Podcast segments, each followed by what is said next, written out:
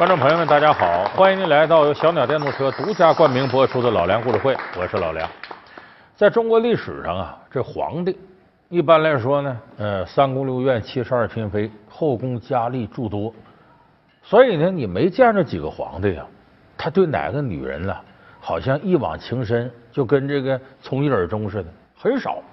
如果真有那么个皇帝啊，说对自己爱的女人一往情深，能坚持好长时间，倒成奇葩了。很多人都觉得，哎呦，这这皇帝真有意思啊！哎，还居然是个情种。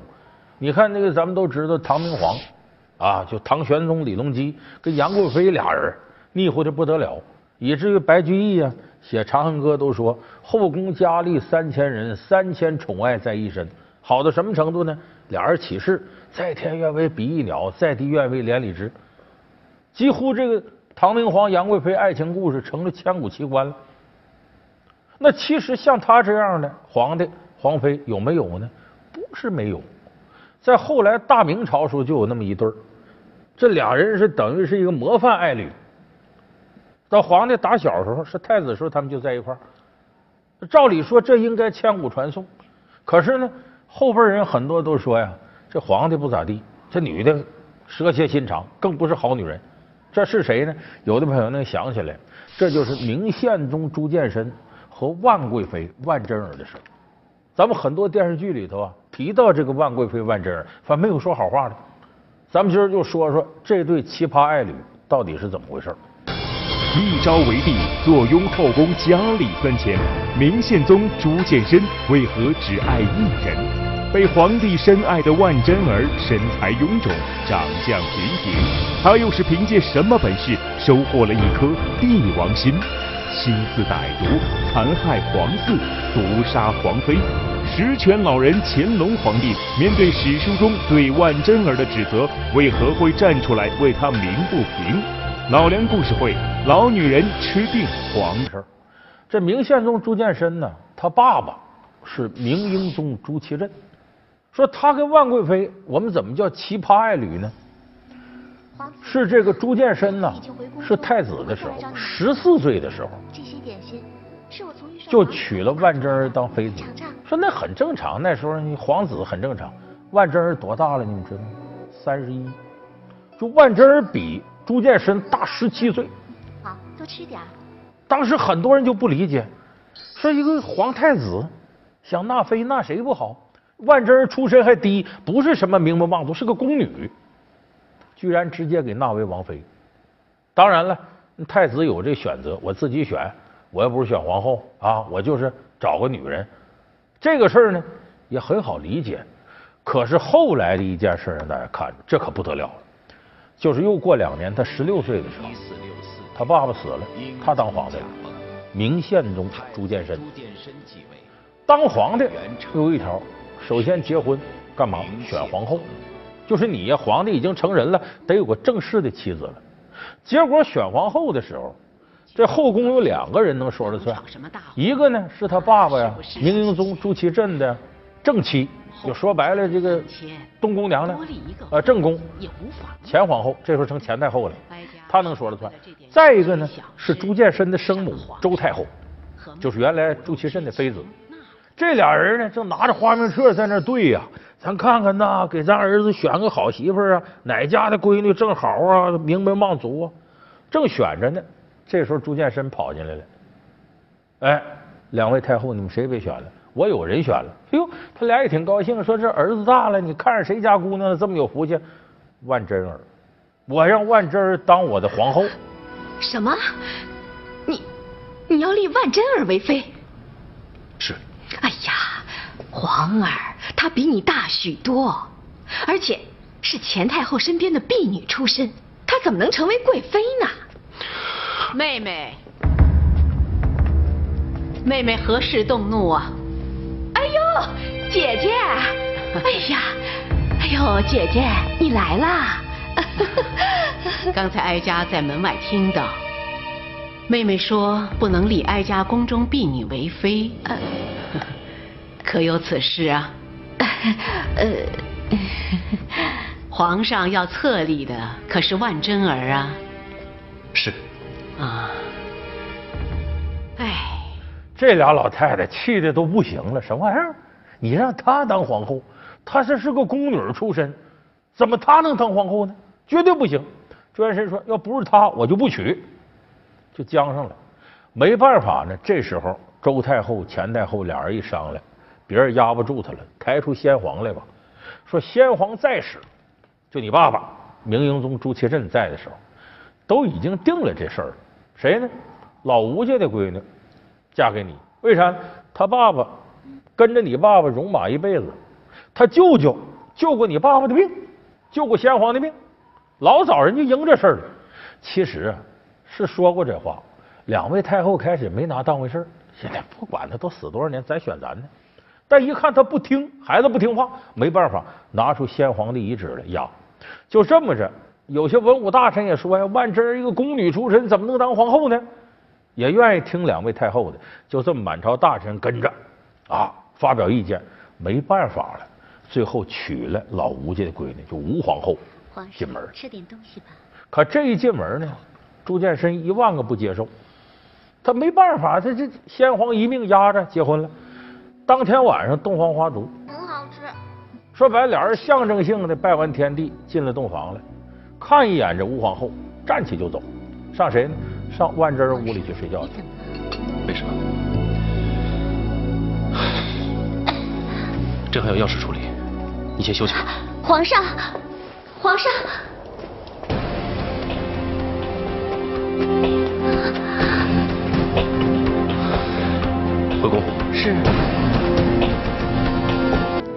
贵妃娘娘，什么事？皇上驾到。皇上，参见皇上。都退下吧。是。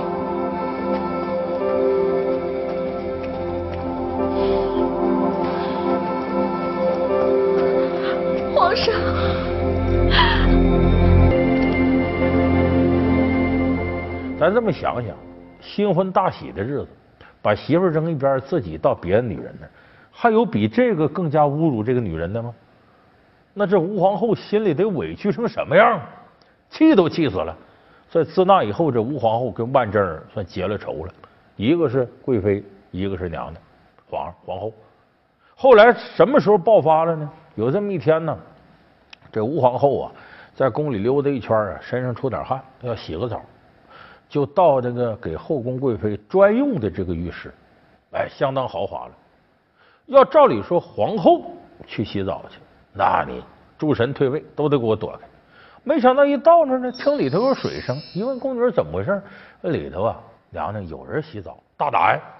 我要洗澡，什么人敢在里洗？啊，是那那万贵妃在里边洗，把吴皇后气的有没有规矩了？后宫所有女的以我为主。我要来洗澡了，他居然还敢在里头，这还了得！给我拖出来打！身边太监就把这万贵妃给拽出来，噼里啪啦就打上。打几下子，这吴皇后不解气呀，退下，我来打。这女人要这嫉妒心上来，都疯了，拿起仗噼里啪啦给这万贵妃一通打。结果这事儿捅马蜂窝了，连两宫的太后都没想到，这个事儿直接造成。朱见深龙 颜大怒，来，让朕看看，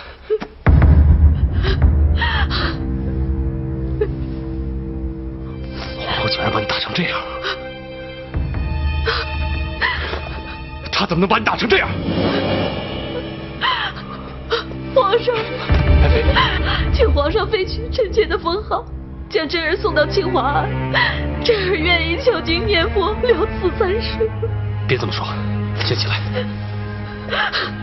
爱妃啊，要废也是废掉那个悍妇。走，跟朕一起去母后那评理。走，找母后评理去。干了件什么事？把吴皇后给废了。因为这时候朱见深已经亲政了，他下的令俩太后也左右不了。就因为这么点事把吴皇后给废了，不要你了。所以当时朝野上下为之震动，就这个事儿，居然为了打妃子两下子，把皇后给废了。历史也没有这事儿。什么？你要废除皇后？朕不想留一个如此凶悍的人在身边。废立皇后只是儿戏啊！皇后才刚被册封一个月，你就要废除她？不和就是不和，一个月、十年又能怎样？如果母后不能成全儿臣，儿臣自此礼佛常斋，不再宠信任何妃嫔。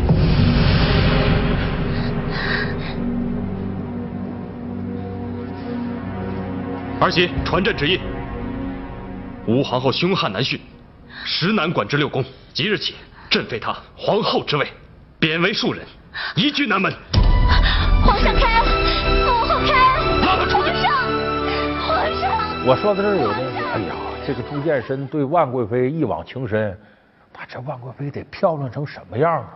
那必是有狐媚之术，就像妲己对纣王啊，像杨贵妃对唐明皇似的，那得漂亮的不得了了。别看比她大十七岁，那成熟女人更有魅力。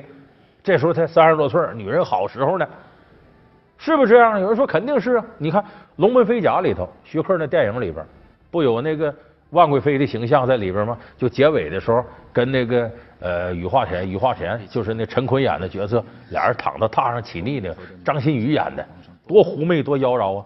包括电视连续剧《后宫》里头也有万贞儿的形象，都是那种啊长得特漂亮、妖娆动人啊，很狐媚的这样的女人。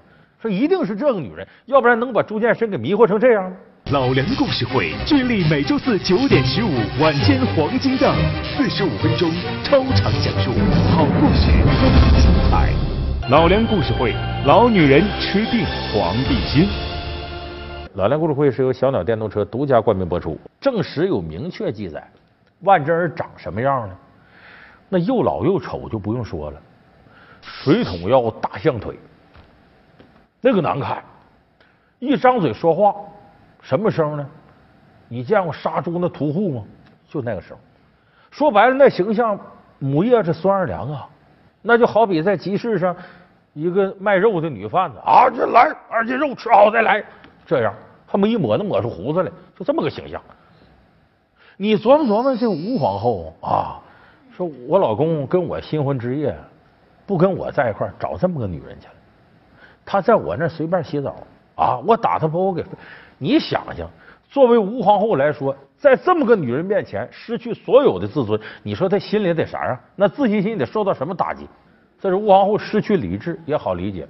那说到这儿，有人就说奇了怪了，这皇上想要什么样女人要不着啊？为什么一个比他大十七岁又老又丑这么个女人，这皇上为她能废皇后呢？这咱们得给大伙说说什么原因。首先一个，这个朱见深童年很悲惨，万贞儿是打小陪他到大。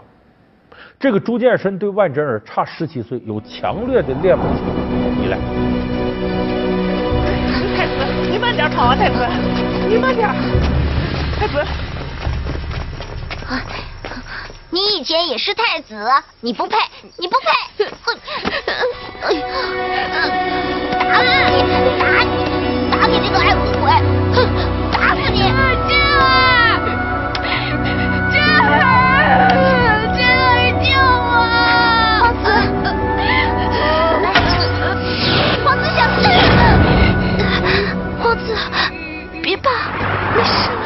得给掰开揉碎给大伙说，说这个童年悲惨从何谈起？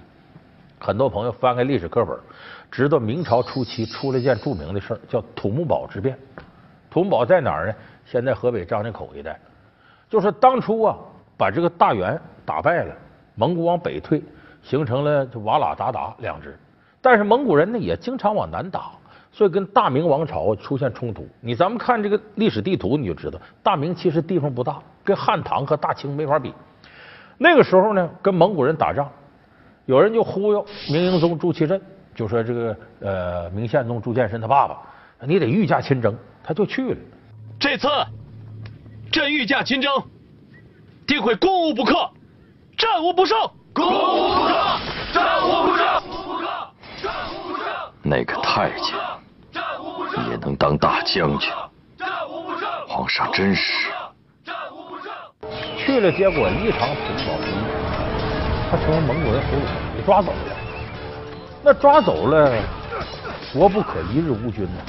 所以在当时当朝重臣于谦呢主持一样，说不能这么下去，就这么的让明英宗的弟弟当了皇帝。虽然我这有皇帝，哎，这个大明才稳定下来。那那边呢，明英宗朱祁镇成了蒙古人俘虏了。这个时候呢，朱见深多大呢？两岁。但虽然两岁呢，已经被立为太子了，可是这个时候他叔叔当皇帝了，他爸爸成俘虏了。谁都明白这道理。人家当皇帝怎么可能？太子还是你呢？那叔叔当皇帝也把这位置给自个儿子。果不其然，没过两年，也就是他四岁多点的时候，哎，这个时候他叔叔有了自个儿孩子，马上废自己侄子朱见深，立自己孩子为太子。你想想，这个时候他的位置多危险！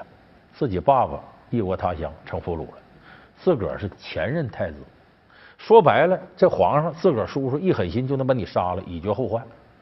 所以没有办法呢。当时呢，四五岁大的这个朱见深从宫里搬出来了，外边有个宅子，当然周围遍布他叔叔的眼线，在身边只有谁跟着他呢？宫女万贞儿。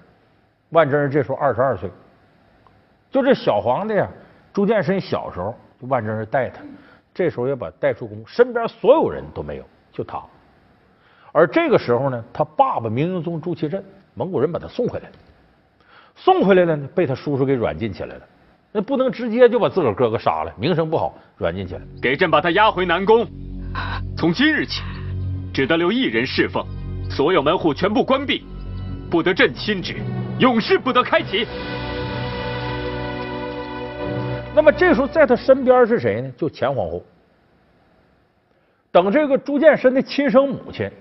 就我们说，后来那周太后，当时为了避嫌，怕杀身之祸惹身上，不敢管儿子。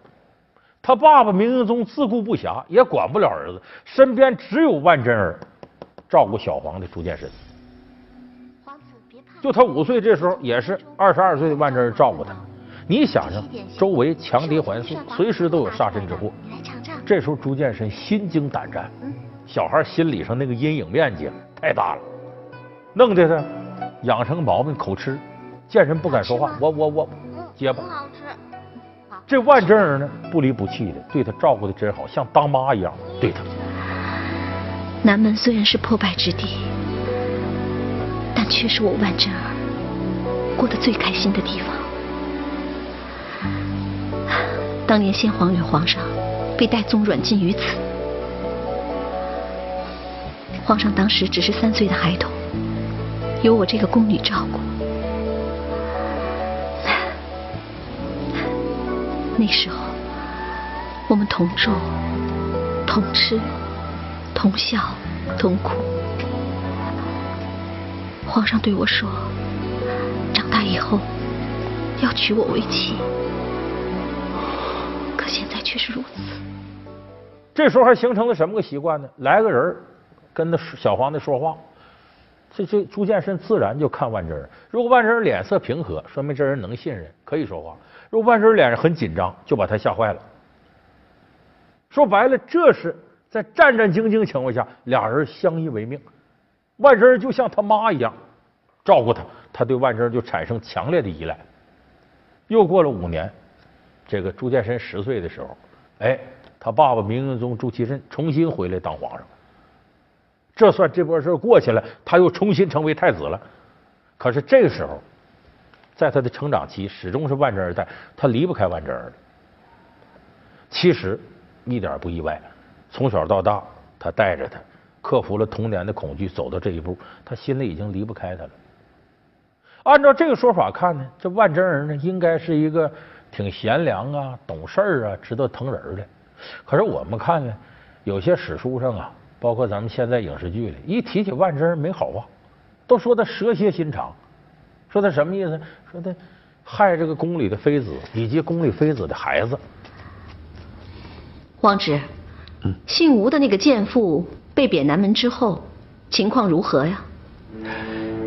依奴才所见，似乎周太后对她尚有情意，因为她吩咐上宫局对她的一切生活所需。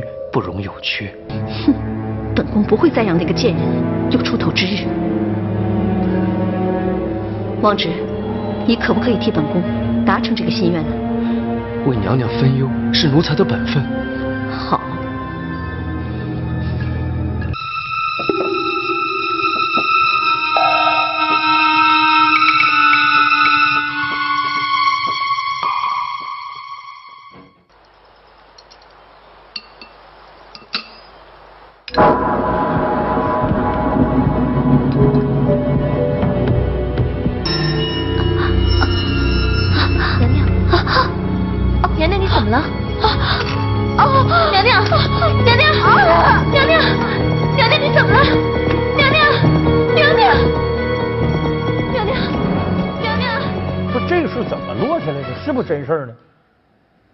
咱们看呢，这万贵妃什么时候没的？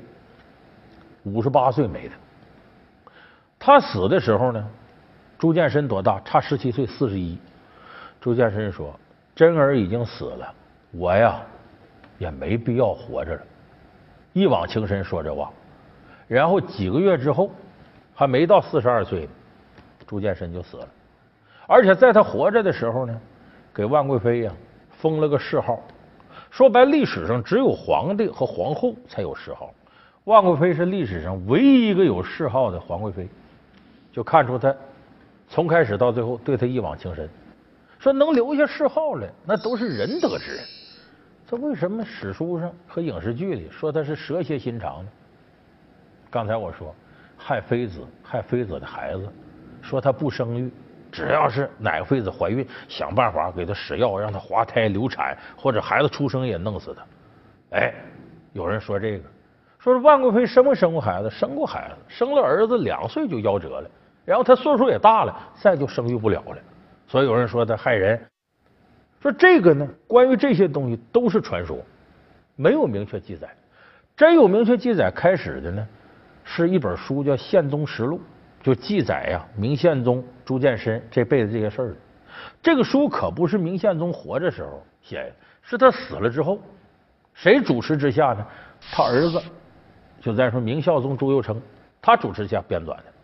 这个朱佑樘小的时候啊，就看了，就自个儿母亲亲生母亲继皇后，自个儿爸爸根本不理他，一门心跟那万贞儿好。就是这个后来这个皇帝朱佑樘心里头也恨万贞儿。因为我爸为了你不跟我妈好，把我妈打入冷宫，所以他爸爸在的时候呢，他也不能写呀。他当皇帝能写了，也不能骂自个儿爸爸呀。先皇不能骂呀，把这一腔怨毒啊，就发泄到万贞儿身上。在《宪宗实录》里头呢，列举了万贞儿就万贵妃四大罪过。所以，我们今天呢，说到万贵妃这些经历呢，万贞儿这些事儿呢，你就会发现呢，在过去封建社会。后宫佳丽三千人的情况下，朱见深能够独独宠爱他一个人，而且他长得又老又丑，比皇上还大十七岁，居然能获得一个小皇帝坚持一生忠贞不渝的爱情。甭论这个人是非功过什么样，他这段经历也称得上中国封建历史当中的一段不折不扣的传奇。后宫深闺中有一群特殊女子。她们不是皇帝的女人，而是为皇帝打工的女官。这些女人不仅面临职场斗争，还要小心翼翼，避免成为妃子宫斗的牺牲品。古代女官如何在夹缝中求生存？她们的背后又会有哪些不为人知的故事？本期老梁故事会：女官的成功之道。不我们下期节目再见。